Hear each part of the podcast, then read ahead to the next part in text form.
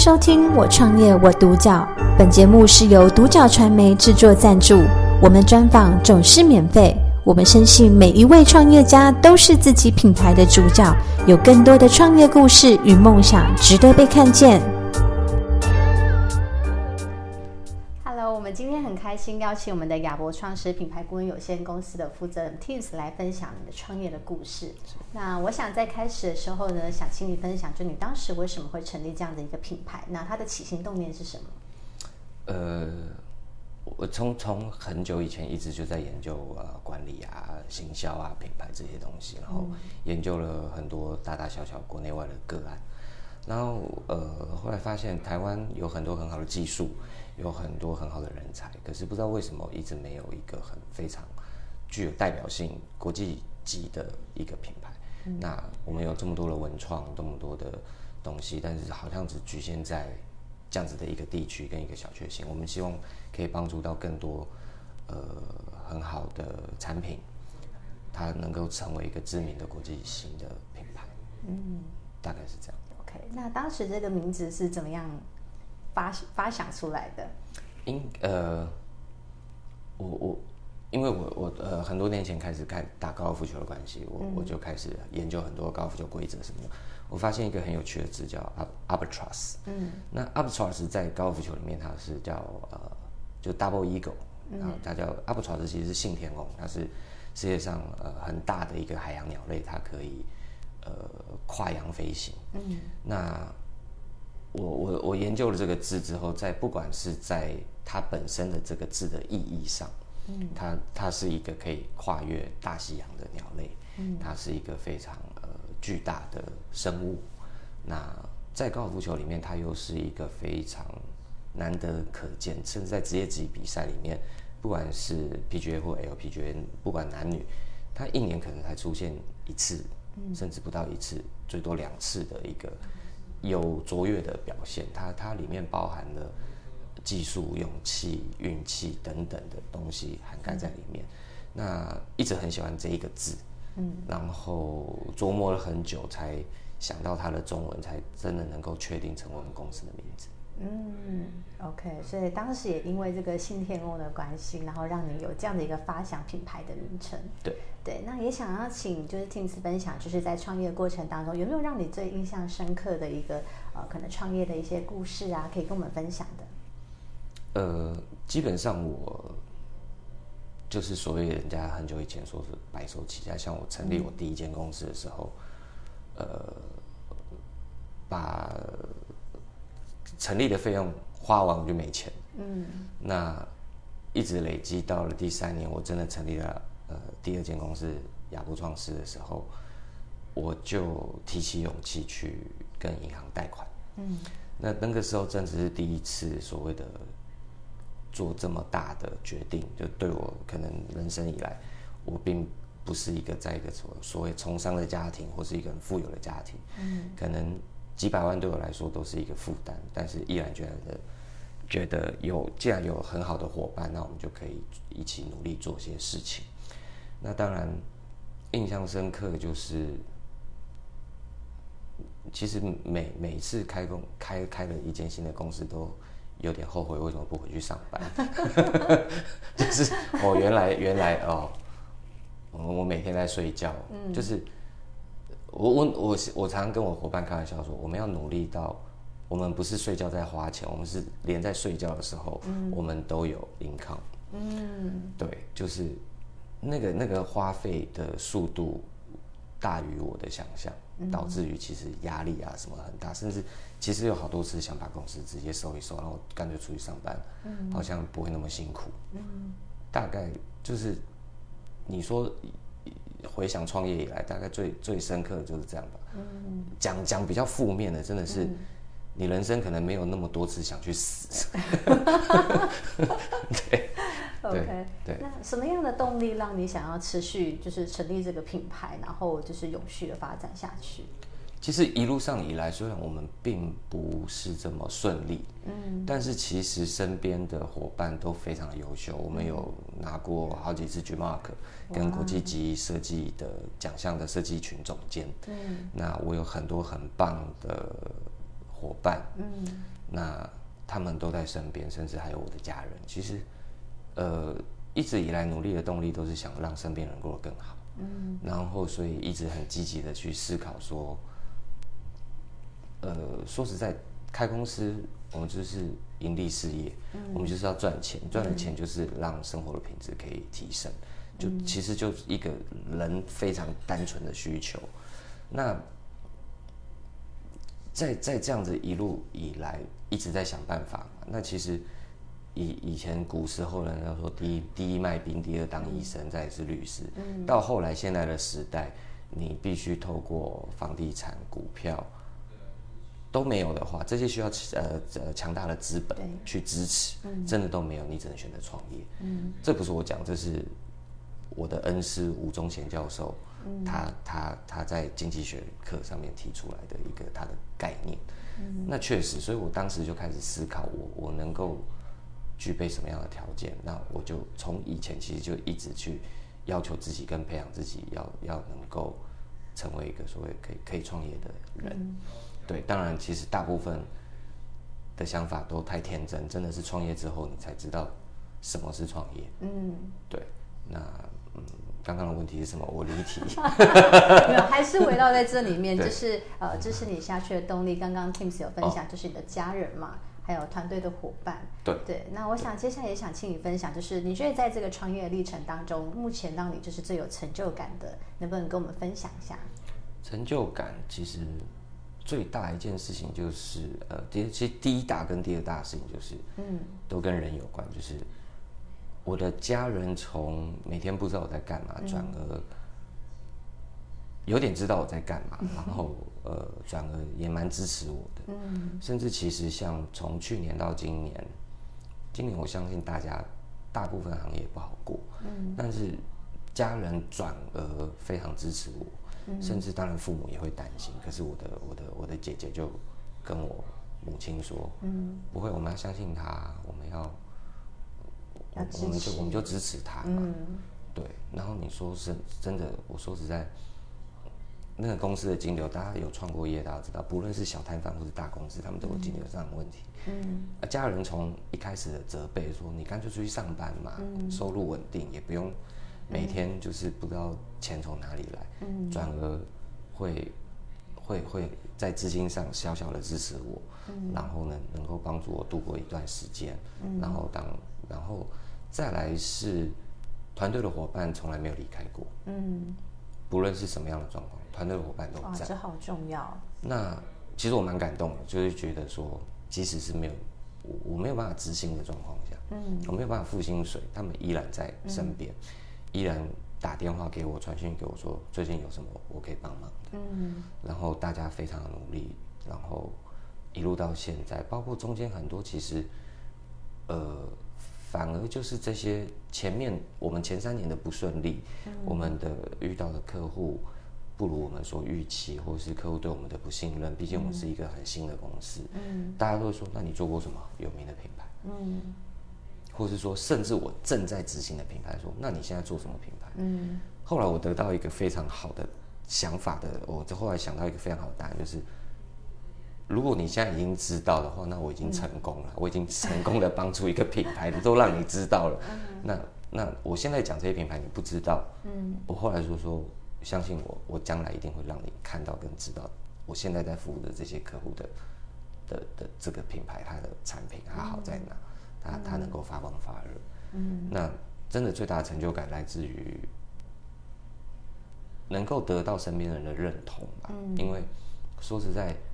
就像没有这个机会，我也没有办法跟其他人去讲太多这些事情。平常都很忙，就是我们常常就是会忽略跟身旁的人沟通。对，那我也一直在学习这件事情，就是大概让他们知道在忙什么，在忙什么，在忙什么。那我现在在干什么？那我到底，因为我们这一行很奇怪，就是呃做活动的，做做行销的。嗯。你你每接一个种类的客户，你就会 study 他的 know how 跟产品，嗯，然后甚至我们在活动现场，我们要懂的东西非常多，嗯，我们连结构、木工、电力，我们什么都要懂，所以身旁的人会觉得你好像什么都懂，嗯，可是你好像什么都不会，因为我们就是一个整合的人，我们去把所有的资源整合在一起，嗯、去去做最好的呃呈现跟、嗯、跟发挥。嗯，对，那嗯，大概我的成就感，嗯、最近的成就感真的来自于我我我拥有很好，我我我的家人很支持我，嗯，我的伙伴也都很支持我，其实这是我最大的。的成就感。嗯，对。OK，那延续刚刚的话题，Teams 有说到说有关于舞台啦跟整合的部分，那是不是也可以跟我们来分享，就是你的呃亚博创世这个品牌它的主要的业务范畴有哪些？你们接触到的领域有哪些？可以让我们可以更了解。呃，我们业务范畴其实一个企业所需要的东西，我们大概都能服务。那从、嗯一开始，如果假设你有一个很好的呃专利，有一个能很好的产品，嗯，你不知道如何去设计，你不知道如何去包装，甚至呃，我们从一开始连呃，我们在帮你发想你公司的名字，你品牌的名称，嗯，甚至我们重新去帮你设计你的产品，嗯，这是所谓的工业设计，然后到后面我刚前面讲的是所谓的企业识别形象，从 CIS，那包括你刚刚像你刚刚问我的，对。这公司的理念，你的企业文化衍生成你的品牌精神、嗯、品牌核心价值、嗯、品牌理念，不管是 B to B 还是 B to C，我们都有办法去从最前端帮客户做这样的一个规划。嗯、那就好像我们现在在在在帮正在帮一个客户，他他已经 run 了三年，他请过两次的品牌顾问。嗯，但是我们在一个月之内，我们把他前三年没有做到的事情。先全部整理完，我们帮他把整个 CI 整理完，嗯、我们帮他去厘清他的 BI、他的 NI、他的品牌的核心价值。嗯，然后我们协助客户成立品牌中心，我们同时也在品牌中心里面。我们的愿望是在五年、八年、十年后，当这个顾问的角色抽离之后，嗯，他们仍然拥有他们的品牌中心，可以去继续把他们的产品跟品牌继续的维持住。嗯、那这些东西。我讲到三年、五年、八年，甚至十年，一个品牌没有那么容易，它必须透过时间的堆积、今天的堆积去去累积出来。当然，它必须有好的产品。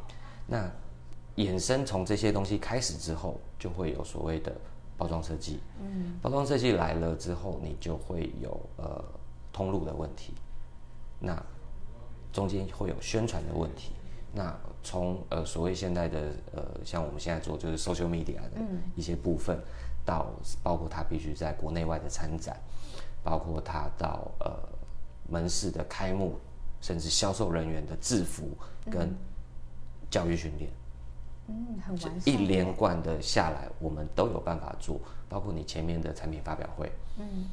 甚至你需不需要产品发表会？基本上我们能敢自称我们是品牌顾问，就是我们从最前端的东西协助你把你的呃呃，甚至产品面，不管是公司面、品牌面、产品面架构完善完整之后，一路一路的走到呃他的顾客，不管是 B to B 或 B to C 的这一段如何呈现。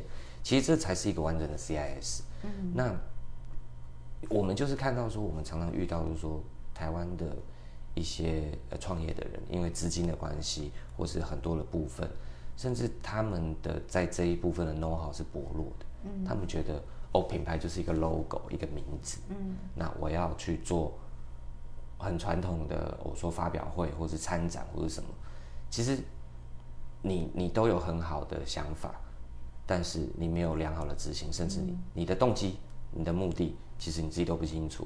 然后呢，你做这件事情，你想要的成果又是什么？那很多人觉得，哦，我参展，结果到后面他说他参展是要销售，我说那不对，你应该去夜市摆摊。参展，很多人把参展误认为我要参展，我要去卖东西。嗯，呃，看你参加什么展啊？那大部分的参展，包括甚至是国外，它是一个。呃，宣传它是一个业务的连接，嗯、它并它可以带来你后面的收入，但是台湾可能，呃，从其实从以前到现在，大部分大家都会觉得说，我今天做这些事，我可不可以赚什么钱？嗯，但是其实做品牌，它的钱赚在是后面，你前面都在累积。嗯，对，常常客户问我说，那那那你现在我赚不到钱怎么办？我说我们先先，当然我们是品牌顾问，我们当然是以品牌的角度。对。当我们建立了品牌的信任度的时候，客户自然不会去质疑你的产品。嗯，对。那当然，这是前提都是产品，因为我们其实很挑客户。嗯，客户的产品或者他的公司有有瑕疵，或是说有违法的问题，是呃，或者成分什么的，我们都会去提醒他。当我们发现这个客户他想要呃有一点呃讲不好听偷鸡摸狗，我们可能就会放弃服务他。嗯，就我我我们必须。去去有一个很好的基底，嗯、那这个基底不来自于我们，嗯、我们是去 support 客户，嗯、去做到他想要的。嗯，那当然不见得是精品。我常常讲说，他想要变成就是大众成衣，我们绝对不会帮他做成精品品牌。嗯，他想做精品品牌，我们就会告诉他，他必须支撑的内容是什么。嗯、或许他想的太天真。嗯，那我们的角色就是去替他们去厘清他们的动机、目的、他们的核心价值。甚至他们到最后所要呈现的东西，是不是如他们所想要的？嗯，对，他们可能必须透过第三方的专业跟 know how，甚至反过来，我我后来反过来，我现在跟现在的客户在在每个礼拜的例会，我后来发现一件很有趣的事情。我后来发现说，虽然我们是顾问工作，我们必须做事，但是我后来用了一个方法，如何去真的能够让他们的品牌中心能够稳固，就是。我们每个礼拜我还出家庭作业，哇！我说，哎，那下礼拜这个部分 你们内部来做，你们内部讨论。那我会做一份，你们做一份。下一次开会的时候，我们拿出来讨论。嗯我反而觉得这样子，后来跟跟现在的这个服务的客户，我们的的连接度非常高。嗯，是更紧密的，更紧密的，所以以至于后面的策略、后面的想法，其实。我们不用浪费更多的时间去磨合。嗯，我们每一次、每一次、每一次，我们的想法都是一致的。真的能够一家品牌顾问，真的能够站在跟客户同一个角度来奋斗，在同真的真的在同一艘船上来做事。嗯，这是这是所以这是我最近在服务一个的新的客户的时候，我们也签了年约了。嗯嗯，那非常值得开心的事情。哇。哇，那我想这是一个真的是很值得印象深刻，然后也让你很有成就感的一个 moment 哦。那我想也请 Teams 分享，就是在创业过程当中，有没有遇到可能让你有一些挫折的，或是你觉得哇，好像这个品牌是不是要继续下去这样的一个时刻点？嗯，我觉得第一个是，第一个绝对是获利。嗯，呃，其实。不管是设计面或是我们的策略部的部分，客户常常会告诉我说，看到我们的设计就说，啊，这个有设计吗？嗯，啊，一个设计要十万、二十万，要三十万。嗯，我们一直在思考说，我们能是不是要先做出一些案例出来，或者怎么样？其实在，在呃去年到今年，后来我们整个核心，我们主要公司的核心团队，我们后来做了一个决定，就是。我们不管那么多了，我们就是告诉客户说，就是这样啊，你不能接受，那那不好意思，那我们可能不适合。嗯，我们不愿意去打价格战。嗯，我其实现在你去滑 FB 或是你上网搜寻设计公司，一个 logo 五千八，一个 logo 一万五。嗯，对我们来说，一个 logo 是公司的精神象征，就像我们人的一张脸。嗯，它只值一万多块吗？为什么它我们会报价报到十万、二十万、三十万？嗯，你去搜寻国外的设计公司，他帮你规划一套 CIS，可能是八百万、一千万、两千万。嗯，看你公司规模。甚至我听过我一个朋友，他说我太晚认识你了。当初我叫我另外一个设计师朋友画我们家的 logo，嗯，花花了一百万。哇，他有 sense。嗯，他的公司不是 B to C，他的公司是卖原物料给呃上市上柜的，我我不要讲哪一家，就是上市上柜的台湾最近那个股票很高的那一家的供应商，他是这样子的的的的一个呃公司，嗯，他不是说在百货公司看到的专柜，嗯，这个老板这个董事长他都有 sense，他们家的 logo 他花了一百万，嗯，所以 logo 代表什么？他。它内含了什么？它有非常多的 know how 在里面，它必须非常多的东西。所以，这个最大的挫折就是来自于每谈一个客户，甚至我设计总监设画出来的东西，客户直接说：“这叫设计吗？这排一排而已吧。”嗯，对于对于呃品牌的 know how 的不足，甚至不尊重，也不能说不尊重，不了解，嗯、因为不了解才不尊重啊，嗯、你会让别人感受不到不尊重。嗯、那包括对于，但是对于呃设计面或是说行销策略面的，真的是不尊重的这这这些东西，让我们会觉得很挫折。常常会听听到别人说：“哎，你写份案子来看看。”嗯，我为什么能写出这份案子？这是我的 know how 跟我的经验值累积起来，所以我可以写这份案子给你。嗯，那为什么不用钱？为什么要先给你看看？嗯，你今天走进一家餐厅，我不敢说我们是米其林三星嘛，那好歹我们也是一个开店的餐厅嘛。嗯，你走进来跟我说：“哎，你这个有这些菜单，那我可不可以先吃一口看看？”嗯，不用钱吗？我为什么要给你免费试吃？嗯，我觉得这件事情，就连其实全世界一直都在都在反映这样的事情，所谓的比稿，所谓的这些什么，所以我们公司不接受比稿。嗯，你要找我们，你就找我们，除非我们有兴趣的案子，我们愿意透过比稿的方式去递名片。嗯，但是不见得我们喜欢比稿。嗯，我们，所以我后来也也也也改变了我。因为我觉得比稿是一个内耗，包括我自己的时间。刚刚的题目又是什么？我又离题。挫折感。其实真的挫折感就是不被了解。嗯。那我说实在，呃，为什么？就像为什么我我收到你们的邀请，我我很愿意来。太感谢了。对，就是我希望能够有更多人去看到这件事情。嗯。那更去了解这件事情。嗯。就是这个东西，所谓的，呃呃，不设计类啊、音乐类这些的资产，嗯、所谓的呃著作，就说什么这些资产的 know how，其实是非常强大跟重要的，嗯、而不是说，我今天找设计师真的是三千五千什么的，这个本来就没有市场的价格都是自由而且波动的，嗯，那嗯，我们后来也强大自己的。的的就觉得好，我们只能告诉自己，我们真的好棒棒，所以呢，是你请不起我们，就是我们只能自自己打气。可是反而这些挫折，我们遇到了种种的不同种类的客户，不同的批评，甚至不被尊重，甚至我好几次，连我设计总监，我甚至是我有之前有遇过一个客户，呃，最近的这半年内，我们去提案。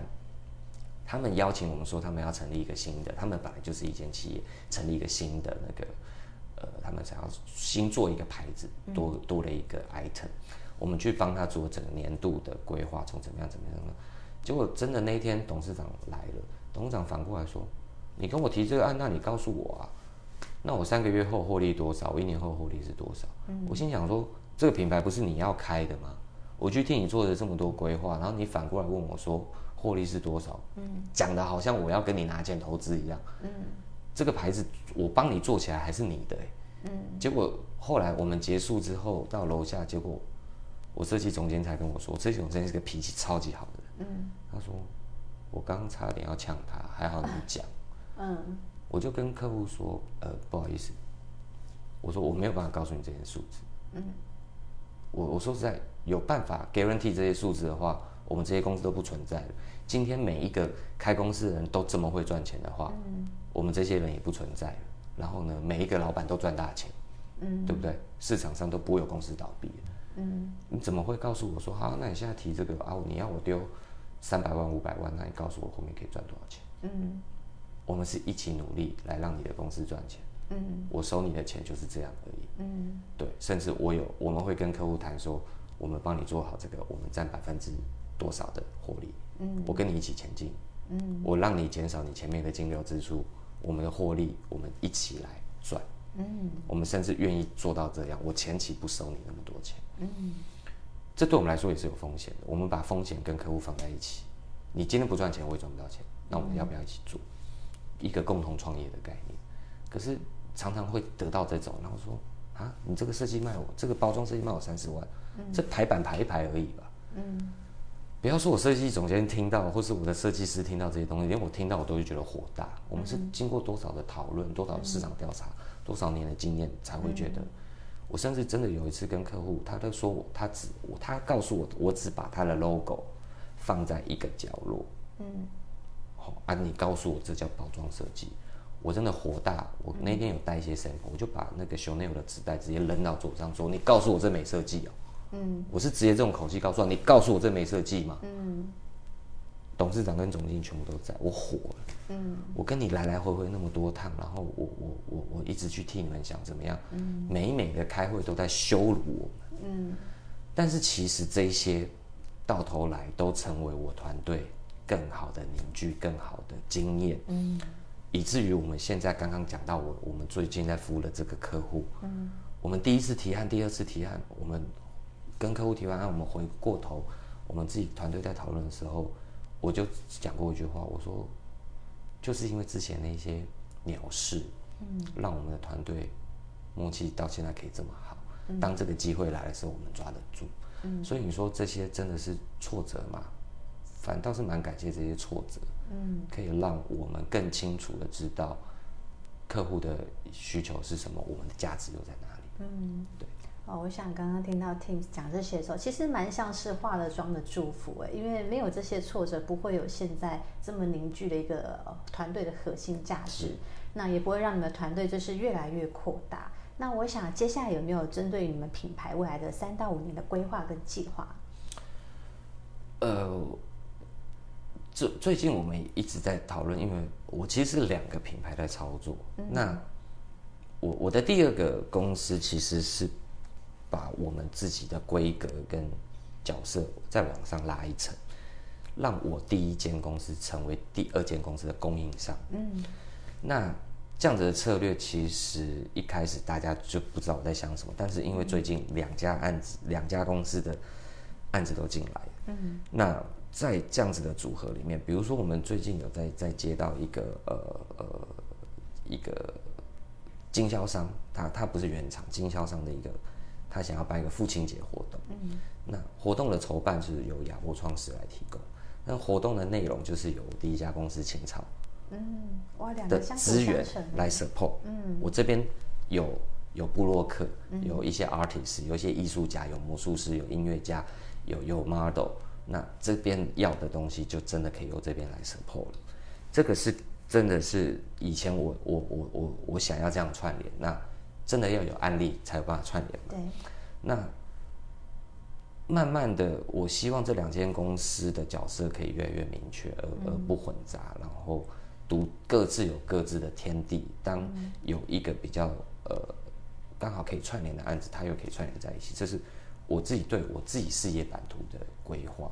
甚至我的设计总监自己也有拥有一间酒吧。嗯，我们也一直在想第二间酒吧我们该怎么弄。我们其实就是说，哦，五六年，其实我们希望在你说以就以亚博创世来说，我们希望能能够有更多透过我们现在这个，我们希望这个三五年，我们必须很专心的去去成功的打造一两个知名的，真的大家能够看到的品牌，甚至我们帮助他走出台湾，真的走向国际，甚至。不要说你说欧美，我们先在亚洲、东南亚可以看到我客户的牌子，进而我们可以帮助到更多的品牌，可以做到这样的事情。甚至我们在帮客户规划呃这些东西的时候，我们都把企业社会责任都已经先放在里面。嗯，我们必须从最早开始做。很多人都会觉得说，等我有钱，我再去做好事。嗯，可是。等等到那一天，不知道哪一天，你必须一开始就去，就像我们在选择帮客户做所有的包装或所有的材料，我们都抛出这个东西去看客户的意愿怎么样，因为其实前期的成本会非常高。嗯，说三五年，我我我希望我的团队跟我的我自己跟我的公司都能够一直保持这样的初衷。嗯，去。能够维持到这样就已经不容易了。嗯，我并不会去想说，哦，我要扩张到什么程度或是怎么样。我我并不是这样认为，应该是说我们先真的把每一件事情给做好。嗯，那能够做出成绩，然后呢，团队的伙伴呢，都能够在忙碌之中也有所收获，心理的收获、财富的收获都有。他们能够生活能够越来越稳定改善，然后。因为我之前我们有谈到我们的商业模式，我我我们的公司就是一个之前因为疫情的关系，大家说远距工作，我们公司也在远距工作。我有个平面设计师在香港，嗯，他从来没有 delay 过，我们的沟通从来没有不好过，嗯。然后呢，我的同事，你看我的设计总监，他晚上可能要去酒吧上班，嗯。可是我们这两天白天其实在看代工厂，嗯。然后呢，前天他还是在酒吧上班，然后呢，我的另外的同事他可以自己接案，他是一个很厉害的主持人。然后他上礼拜也在旅展主持，嗯，可是他的工作也从来没有 delay 过，嗯，所以大家一直在想斜杠。我说斜杠这件事情，我听得有点腻。我以前在大学生的时候，我也在音乐教室教课啊，嗯。我是老师，我也是学生。嗯，我说你要说斜杠，我说我们公司所有人都是陡峭，不是斜杠，我们都是垂直。我们可能哪一只手的东西只要放掉，我们可能都摔死。嗯，所以其实我团队的人都每一个都是兢兢业业的在经营自己，经营自己的生活，经营自己的呃事业。嗯，所以三五年能够保持初衷，不要歪掉，大家也都还在，大概就是我的理想。那你说往后十年就是？这些人都能够拥有自己的团队，我们都可以可以服务更多的客户。我们我们的角色就是品牌顾问。嗯，很多人说你有这样强大的 know how，你为什么不自己做品牌？我说那这是不是违反我们的初衷了嘛？嗯，我们是要帮助更多人，而不是帮助自己赚大钱。嗯，对，我们必须透过帮助更多人，我们有想要的生活，这样就好了。是，大概是这样。那最后想问一下 Tim，如果说现在有一个呃年轻人，他要创业，跟你是相关产业的，可能他也想要创一个呃品牌顾问公司，或是设计相关的，嗯，那你有没有什么建议想要给这个年轻人？我会先问他家里有没有钱，这么实际。如果你家有钱，你想干嘛你就干嘛。我说实在，你就去闯，因为就像我说的，我创了业，我才知道创业在干嘛。嗯，甚至你有人当了十年的老板，还不知道老板怎么当。因为你的公司，甚至时代的变化、经济格局的变化，你你必须一直在调整。然后，就像父母，你当了父母，你好像才开始当父母的时候，你当你学会当了一个婴儿的父母的时候，你就开始学习当一个小学生的父母。嗯。然后你当完一个小学生的父母，你就开始要知道。叛逆期的父母该怎么当？嗯，我觉得创业也是这样，就是当你一步一步一步的时候，你永远在学习。嗯，你要怎么去对待这些事情？所以，如果他真的想，那你就去做，不要想。如果你继续想，那你就回去睡觉，你看会不会梦到？所以我常常跟年轻人讲，你要想，你不要在那边想，你要去去做。嗯，对。当然，我为什么先开玩笑问他这句话？如果你家有钱，你可以先去做。嗯。如果你家没有钱，那你先去思考，你适合就业还是适合创业？嗯，那我必我会我会跟他分享创业必须什么？我刚刚讲的第一个很重要，资金。嗯，你 know-how 真的够吗？再来，其实，在不论我觉得西方社会也一样，人脉。嗯，你人脉真的够吗？那你要不要在这一行继续打滚？你要不要先去这行的知名的公司，先去学习一下？嗯，公司的制度，呃，这行的人脉。你的整条的供应链，你不是只有客户吧？你你你，很多人找你做，结果你没有你的后面的团队，甚至你的厂商来 support，嗯，这是不可能的。所以常常我讲说，你以为当老板很爽，当你当了老板，你就再也不是老板。这是我常常讲的话。员工是你老板，对，你没有员工你做不了事。对，客户是你老板，客户不给你案子你活不了。你的 vendor，你的厂商也是你老板，这些人不给你资源，不给你东西，你也交不了货。嗯，你成不了事。当你当了老板之后，你就再也不是老板了，你就多了很多老板。嗯，你跟这些人的关系，你跟这些人的的的的，你都必须了解他们。所以，人家说啊，当老板好爽。我说，嗯，你当然就知道什么叫当老板爽，就是晚上晚上睡不着，不是做亏心事，是你都在担心东担心西。嗯，适合创业还是适合就业？他他或许他的性格适合创业，但是他是目前的。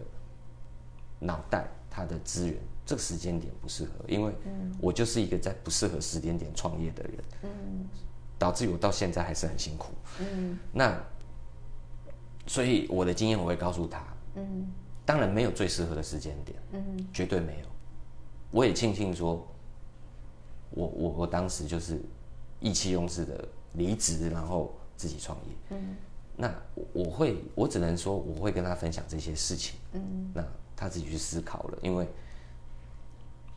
我我我我我应该都是说分享分享，甚至我我对我公司我也是用分享的概念，我们的我们的获利我们都是分享给伙伴，嗯，这我想这也是为什么我的伙伴都愿意支持我，因为。即使我不是上市上柜公司，我的我的我的财务全部都公开。嗯、对于内部，我的财务是全部公开。嗯、他们都知道公司赚多少钱，他们拿多少钱，嗯、所以他们会发现，他们他们赚的比我多的时候，他们就愿意在我身边。对，这也是一个梗啊。嗯、可是我我我我我会觉得说，创业是我自己想干的事嘛，他们赔的我想干嘛。嗯，那我就愿意给多一点嘛，其实就这么简单。嗯，对，大概。你说，对于年轻人来说，跟我做一样的事情，他真的要很厉害才行。我都不不不，我我我们对内说，我们觉得我们很厉害，但是人外有人，天外有天嘛，我们还是一直去去收集。那如果他愿意做这件事情，他还是，我只能跟他说，赚钱很重要，但是你要你要能够赚钱，你要不断学习。嗯，其实这这是不管做什么事情，重点应该都在这里。嗯，对。哇，那我想今天真的是非常谢谢亚博创思的 Tim 跟我们分享这些创业的故事。我觉得其实，在刚刚听到你分享这些故事的过程当中，其实我觉得你是一个很爱惜羽毛的一个创业者，甚至你非常爱惜你的团队的，甚至看重每一个人。我觉得这是非常重要的，因为在团队担任领导者的时候，很多时候他必须要想的是面面俱到。就像你刚刚讲的，他要想到的是顾客端，或者是在 partner 好，或者是在厂商端，对对，非常多的面向。但是你又必须要马上做出决策，那你要知道说怎么样的方式，怎么样的决策对团队是最好的。那我想今天你就做一个非常好的分享。所以今天非常谢谢你来参与我们的采访。谢谢。感谢收听《我创业我独角》，本节目是由独角传媒制作赞助，我们专访总是免费。你也有品牌创业故事与梦想吗？订阅追踪并联系我们，让你的创业故事与梦想也可以被看见。